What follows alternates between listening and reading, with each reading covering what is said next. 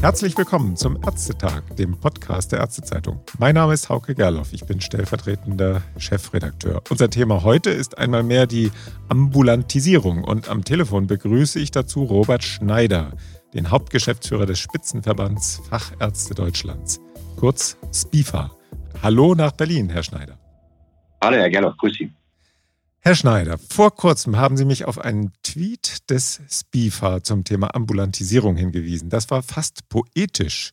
Dort war nämlich zunächst das Traumschloss der Ampelkoalition abgebildet mit dem Vorhaben, zügig für geeignete Leistungen, die unnötig im Krankenhaus erbracht werden, eine sektorengleiche Vergütung zu schaffen. Dann folgte das dramatische Gegenbild mit Donner untermalt, dass von zügiger Umsetzung keine Rede sein könne, obwohl Vorschläge vorlägen. Herr Schneider, wie war denn das Echo auf diesen Tweet? Das Echo ist natürlich, ähm, kommt sehr gut an, ehrlich gesagt. Also unsere Mitgliedsverbände gerade spiegeln uns wieder, dass das genau deren Gefühlslage ist, wie sie darauf gucken. Und wir werden sowohl von Landesministerien, aber auch natürlich vom äh, Akteuren im Bundestag darauf angesprochen, weil man natürlich wissen möchte, warum wir das so dramatisieren und warum wir auch so deutlich den Finger da in die Wunde legen. Also insgesamt sehr, sehr positiv. Mhm. Sie spielen ja dann auch nicht nur die sozialen Medien, denn kurze Zeit später erreichte mich ein Brief per Schneckenpost, brauchte glaube ich auch sechs Tage, also tatsächlich Schneckenpost, Überschrift spezielle Sektoren gleiche Vergütung gemäß Paragraf 115 FSGB 5. Jetzt Ambulantisierung fördern. Wie viele Briefe haben Sie denn rausgeschickt und an wen, außer an die Ärztezeitung?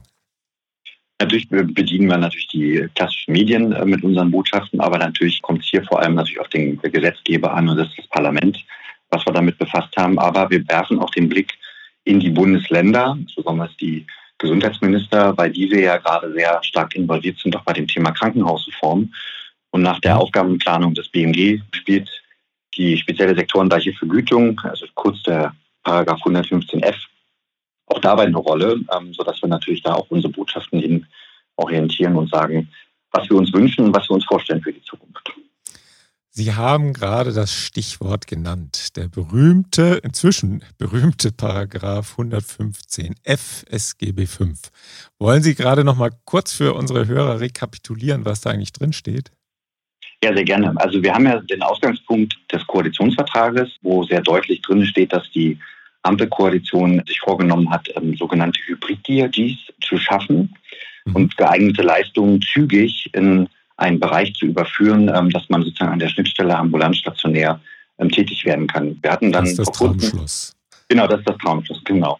Ähm, und wenn man dann den Blick auf äh, die Gesetzgebung blickt, hatten wir Ende des Jahres 2022 ja das Krankenhauspflegeentlastungsgesetz, wo über einen Änderungsantrag äh, der Koalitionsfraktion ähm, der sogenannte 115F gebaut wurde, äh, den wir sehr begrüßt haben, weil wir da gesehen haben, aha, jetzt geht die zügige Umsetzung aus dem Koalitionsvertrag los.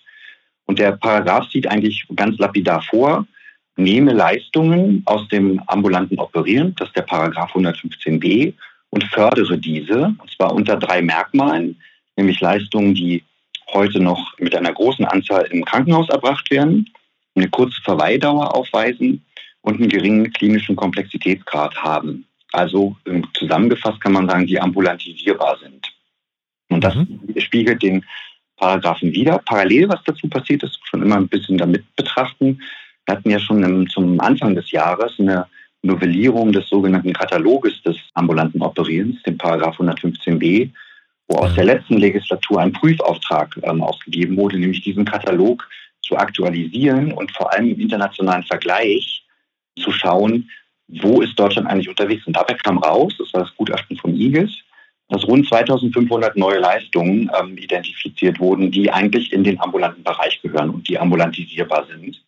Mhm. Und diese Reform des Kataloges von 115b wiederum hat aber dreiseitig der sogenannten gemeinsamen Selbstverwaltung dazu geführt, dass man leider nur weniger als 10 Prozent dieser Leistungen überführt hat, nämlich in Zahlen 208 Leistungen. Da stehen wir heute und schauen sozusagen jetzt auf den 115F als das nächste Vehikel, um Ambulantisierung voranzubringen und warten auf Antworten aus der Politik. Mhm. Der ist ja nun beschlossen und beschlossen ist damit ja auch gewesen, das ist schon in, im Plusquamperfekt, dass die Selbstverwaltung bis Ende März sich auf einen Leistungskatalog einigen sollte. Das ist dann gescheitert. Also da ging es um die DKG, die Deutsche Krankenhausgesellschaft, die KBV und die Krankenkassen waren da beteiligt, nicht? Und woran ist das eigentlich gescheitert? Na gut, der Spiefer selbst ist ja nicht Verhandlungspartner ähm, in der ja. gemeinsamen Selbstverwaltung, sondern beobachtet auch von außen. Das, ich sag mal, es mal in meinen eigenen Worten aus, ein klassisches Verhalten der Selbstverwaltung, wenn man natürlich die Partner sich da anguckt und die unterschiedlichen Interessenslagen. Wir als Spiefer haben sehr früh für uns festgestellt, dass wir nicht daran glauben, dass diese Verhandlungen von großem Erfolg geprägt sein werden und haben deshalb auch sehr früh bei uns im Verband mit unseren Mitgliedsverbänden, immerhin 36 Mitgliedsverbände über die gesamte fachärztliche Versorgung, ja. selbst an einem Katalog zu arbeiten, den man dann auch entsprechend mit einbringt. Dass das gescheitert ist, wundert uns nicht. Man hat ja auch direkt in der Gesetzgebung schon gesehen, dass der Gesetzgeber für diesen Fall eine Option einbaut, nämlich dass das Bundesministerium für Gesundheit für diesen Fall dann via Rechtsverordnung über diesen Bereich entscheiden kann. Also auch da war scheinbar die Politik auch nicht so überzeugt davon, dass die Selbstverwaltungspartner eine adäquate Lösung finden werden. Ja, genau. Und da steht ja nun drin, dass diese Rechts- oder im Arbeitsplan des Ministeriums, besser gesagt, da stand ja dann drin, dass diese Rechtsverordnung bis zum 1. Juli kommen sollte. Nun in der aktualisierten Fassung des Arbeitsplans des BMG steht im zweiten Halbjahr. Traut sich da der Professor Lauterbach an das Thema nicht heran? Und wenn ja, warum eigentlich? Die Frage kann ich Ihnen auch nicht beantworten. Die Frage adressieren wir jetzt ja auch gerade an die Politik aktiv und auch an ja. Herrn Professor Lauterbach logischerweise. Wir mhm. nehmen das genauso wahr, dass die Fristen permanent verschoben werden. Ähm, wir finden das sehr bedauerlich, weil gerade der Paragraph 115f und auch die Frage Ambulantisierung allgemein, das betrifft nicht nur den 115f dann an dieser Stelle, kann ein Hebel sein, um die Krankenhausreform nachhaltig zu unterstützen, weil es eben dafür sorgt, dass Leistungen oder auch Patientinnen und Patienten, die eben ambulant behandelt werden können, nicht mehr im Krankenhaus aufschlagen. Dafür braucht es Steuerungselemente, dafür brauchen wir auch eine funktionierende Notfallversorgung, eine Krankenhausreform, die dann auch ergreift. Aber diese Denkweise, die wir so wahrnehmen, immer nur aus Sicht des teuersten Sektors, aus Sicht der stationären Versorgung planen zu wollen, ähm, kann nicht funktionieren. Menschen wollen ambulant behandelt werden, wollen auch nur eigentlich im Ausnahmefall in der Klinik aufgenommen werden und dort behandelt werden. Und da hinken wir definitiv hinterher, gerade wenn wir auch den Blick auf den internationalen Bereich werfen und sehen da keine, momentan keine Stellschrauben bzw. keine Verbesserung für die ambulante Versorgung. Mhm. Sie haben ja in den vergangenen Wochen ordentlich getrommelt, und zwar als SPIFA. Die KBV hat Sie da auch unterstützt, sogar gleich mehrfach. Und auch von FDP-Bundestagsabgeordneten kamen ja doch hier und da Forderungen, dass die Ambulantisierung endlich angegangen werden müsse. Herr Linnemann war ja auch selbst in, im Podcast hier beim Ärztetag dabei. In Ihrem Brief heben Sie jetzt nochmals ab auf die Vorteile durch eine Verlagerung von Operationen aus dem Krankenhaus in die ambulante Versorgung. Woran liegt denn das eigentlich, dass Operationen, die besser ambulant erbracht werden könnten und durchaus ja auch kostengünstiger, nicht von selbst in den ambulanten Bereich wandern? Das ist so ein bisschen die Systemfrage. Wir haben natürlich in vielen Bereichen A muss man erstmal sagen, gibt es überall ambulante Strukturen, die ambulante Operationen durchführen können, ja oder nein? Wenn sie ja da sind, dann nehmen das, glaube ich, Bürgerinnen und Bürger auch sehr gut an. Da, wo, wo es vielleicht nicht vorhanden ist, dann springt auch natürlich ein Krankenhaus ein und macht dort Dinge. Aber wir haben natürlich gewachsene Strukturen in Deutschland und die sind halt einfach da und dass die ein Interesse daran haben, weiterhin am Markt zu sein, äh, das versage ich niemandem an der Stelle. Es ist natürlich aber schlauer, als Gesamtgesundheitssystem sich der Frage zu widmen, was ist für uns besser und wie sind wir besser aufgestellt und was ist vielleicht auch mit der Frage, was kostet uns etwas. Ähm, und wenn man alleine nur die Kostenblöcke im Gesundheitswesen miteinander vergleicht, bleibt das Krankenhaus, wie gesagt, kein Vorwurf, der größte Kostenblock. Und man kann mit cleveren Lösungen, mit cleveren Steuerungselementen in der Zusammenarbeit zwischen ambulanter und stationärer Versorgung auch Potenziale heben, sowohl aus Patientensicht aber auch aus der Gesamtsicht auf das Gesundheitssystem, sodass ich mich aber so ein bisschen der Frage von Ihnen auch anschließen muss, warum wir da nicht deutlicher und mutiger einen Schritt vorangehen und diese Brücke endlich mal überwinden. Das ist die Frage, die wir eigentlich Herrn Lauterbach und auch der Politik insgesamt stellen, weil Sie hatten zwar angesprochen, dass ähm, ein paar einzelne Abgeordnete das Thema auch sehen im Bundestag, aber was wir auch deutlich spüren als Spiefer ist, insbesondere auch die Bundesländer sehen hier Handlungsbedarf und wollen natürlich Lösungen für die Zukunft haben. Ich kann das auch sehr gut verstehen. Ein Bundesland mit vielen Krankenhäusern möchte natürlich nicht in zwei oder drei Jahren wieder die gleichen Fragen äh, bewegen müssen, wenn es darum geht, ist eigentlich noch genug Geld im System, um meine stationäre Versorgung so aufrechtzuerhalten, wie ich sie heute habe, oder fange ich jetzt an, das System umzubauen an der Stelle. Mhm. Sie schreiben jetzt, dass Sie da einen Katalog von Leistungen abgegeben haben, die für eine Ambulantisierung geeignet wären. Wie viele sind denn das da insgesamt und in welchen Bereichen finden die sich? Also insgesamt ist der Katalog, den wir erarbeitet haben, ich habe es schon gesagt, wir haben Ende letztes Jahr den Katalog angefangen mit den im SPIFA zu bearbeiten. Daran waren alle Verbände beteiligt und haben in so einem Konsensusverfahren äh, sozusagen ihren medizinischen Input in diesen Katalog gegeben und auch aus ihrer Perspektive der jeweiligen Fachgruppe gesagt, sind das Leistungen, die man ambulant erbringen kann und die ähm, auch erbringbar sind. Wir haben mhm. zwei Kategorien sozusagen in dem Katalog gebildet. Eine Kategorie, die gedeckt sind durch die Gesetzesformulierung des heutigen 115f. Da kommen wir dann insgesamt auf knapp 1500 Leistungen insgesamt, die mhm. das betrifft wo genau also diese drei Kriterien, hohe Fallzahl im Krankenhaus, kurze Verweildauer und geringer klinischer Komplexitätsgrad ähm, zutreffen. Und dann wiederum in der Diskussion und in dem Konsensusverfahren, was ungefähr ein halbes Jahr lang gedauert hat mit den Verbänden, haben dann die Verbände uns aber sehr deutlich auch gesagt, wir sehen hier noch mehr. Wir haben noch mehr Leistungen, die gerade wenn sie sich im internationalen Vergleich aufstellen und unsere Mitgliedsverbände sind ja auch sehr viel eingebunden in internationalen Konferenzen mit den internationalen Fachgesellschaften, und haben dann weitere 5200 Leistungen benannt, die sozusagen über den Katalog von 115f oder den Gesetzeskriterien von 115f ähm, hinausgehen. Aber auch diesen Abschnitt haben wir auch dem Bundesministerium für Gesundheit übermittelt und auch darauf hingewiesen, dass hier noch ein höheres Potenzial gesehen wird. Der 115f ist so gestaltet, wie er gestaltet ist, hat diese Koppelung an den 115b, an das ambulante Operieren. Das bedauern wir zwar, aber selbst wenn das jetzt auch so ist, ist trotzdem der erste Schritt, wesentlich mehr Leistung in diesem Katalog zu bringen, wichtig und sollte auch angegangen werden. Wir sind kein Fan davon, ähm, wie das andere Akteure äh, propagieren, ähm, erst äh, mit einer kleinen Anzahl von Leistungen zu beginnen.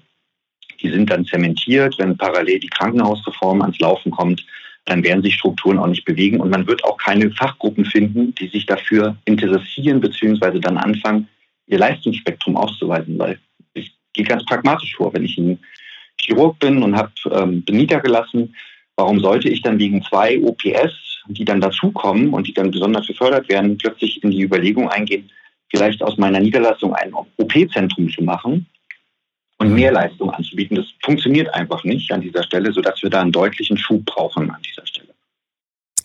Wie würde denn diese Förderung aussehen? Beziehungsweise, das wäre ja dann eine Vergütung nach Hybrid-DRG. Wie würde diese Vergütung aussehen aus Ihrer Sicht? Aus unserer Sicht, also der, das Gesetz gibt ja ein paar Eckpunkte dazu her und sagt grundsätzlich, dass man äh, Fallpauschalen bilden soll für diese Leistung.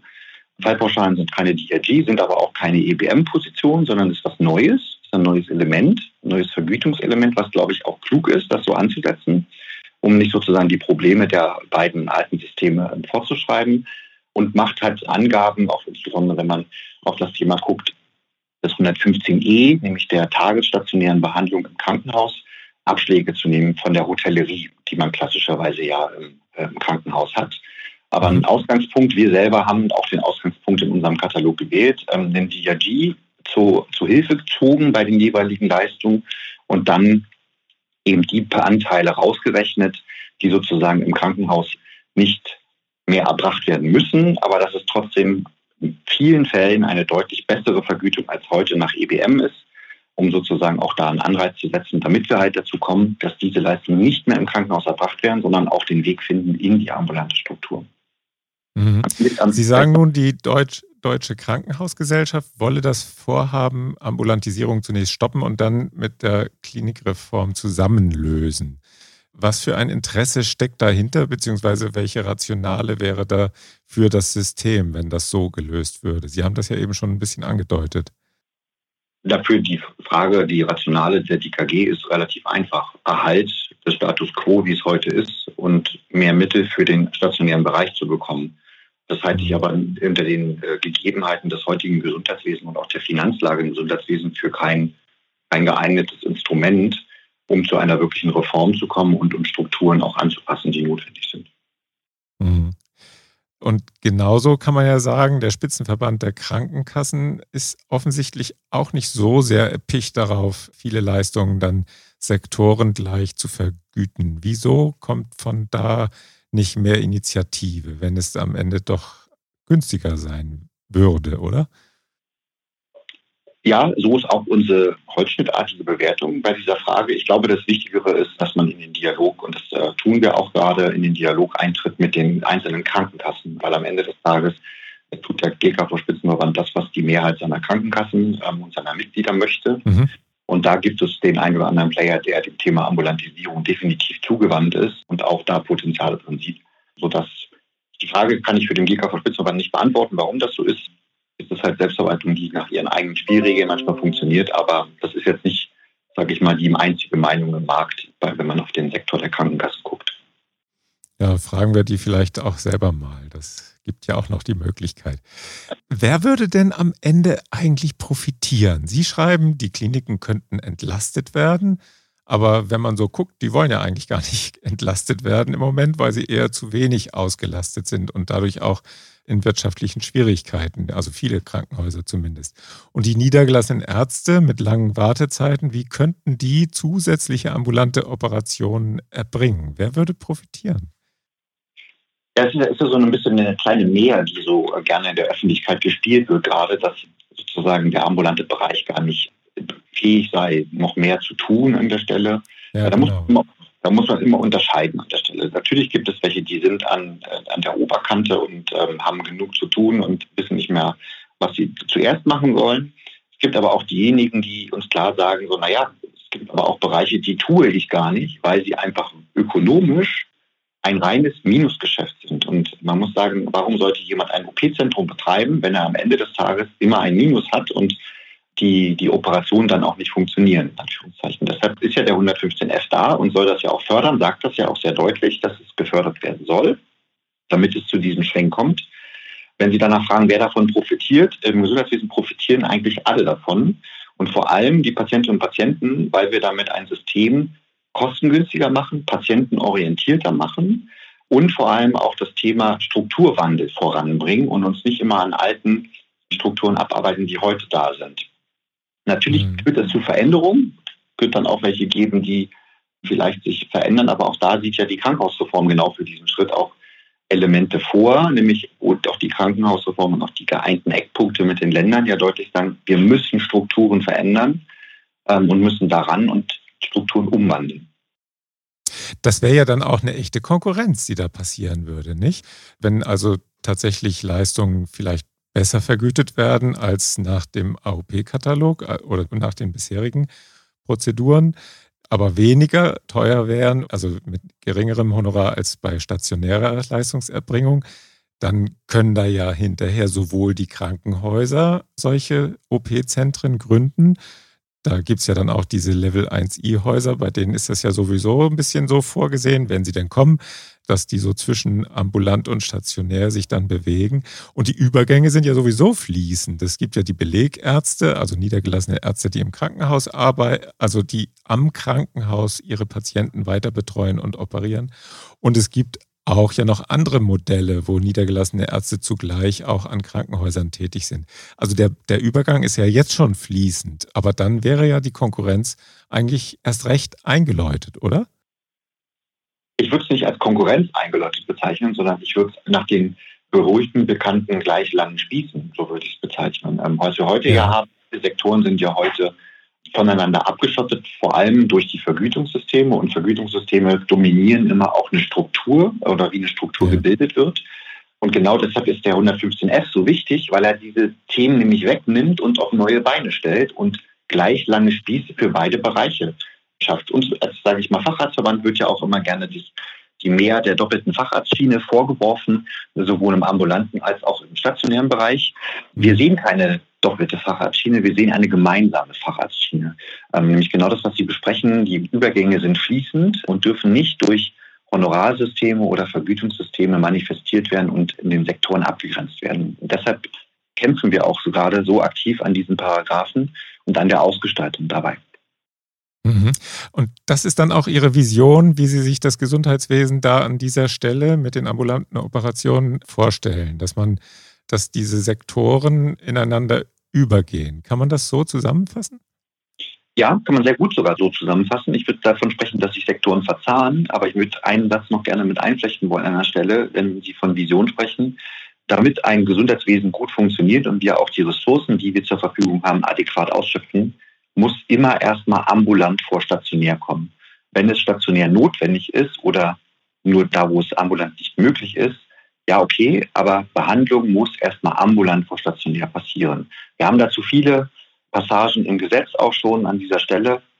Ähm, aber wir müssen jetzt auch dazu kommen, dass dieser Grundsatz auch gelebt wird und wir nicht wieder erst Strukturen manifestieren und dann uns in vier, fünf Jahren wieder wundern und einfach von vorne anfangen, Dafür brauchen wir eine gute Krankenhausreform. Dafür brauchen wir aber auch eine gute Notfallversorgung und eine Steuerung in der Notfallversorgung, dass ja. Patienten nicht einfach in jedes Krankenhaus laufen können mit kleineren Krankheiten, die auch durch den Notdienst, aber auch durch die ambulante Versorgung gelöst werden können. Das ist mir ganz wichtig. Also den Grundsatz ambulant vor stationär müssen wir anfangen in Deutschland zu leben. Mhm. Ja, das war doch ein schönes Schlusswort. Das Thema Ambulantisierung, Herr Schneider, das haben wir heute ein wenig ausleuchten können. Aber bis jetzt haben wir es natürlich nur in Ansätzen ausloten können. Also ich würde dann, glaube ich, auf Sie gerne zurückkommen im Spätsommer, dass wir den Faden dann wieder aufnehmen und versuchen, noch tiefer einzusteigen und, und uns dann vielleicht auch den Katalog noch mal ein bisschen nach einzelnen Fachgruppen anschauen, um da gucken, welche Operationen und Prozeduren ambulant erbracht werden könnten und wie die Honorierung über Fried-DRG aussehen könnte und wie die Fachärzte in den Kliniken mit den Niedergelassenen vielleicht auch jetzt schon in Kontakt sind. Da bin ich sehr gespannt. Bei Ihnen gibt es ja den ein oder anderen Berufsverband, der operativ sehr aktiv tätig ist, beziehungsweise dessen Mitglieder operativ tätig sind.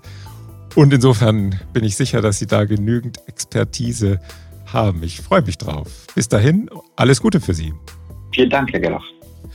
Und auch wieder vielen Dank fürs Zuhören. Bis zum nächsten Ärztetag. Tschüss.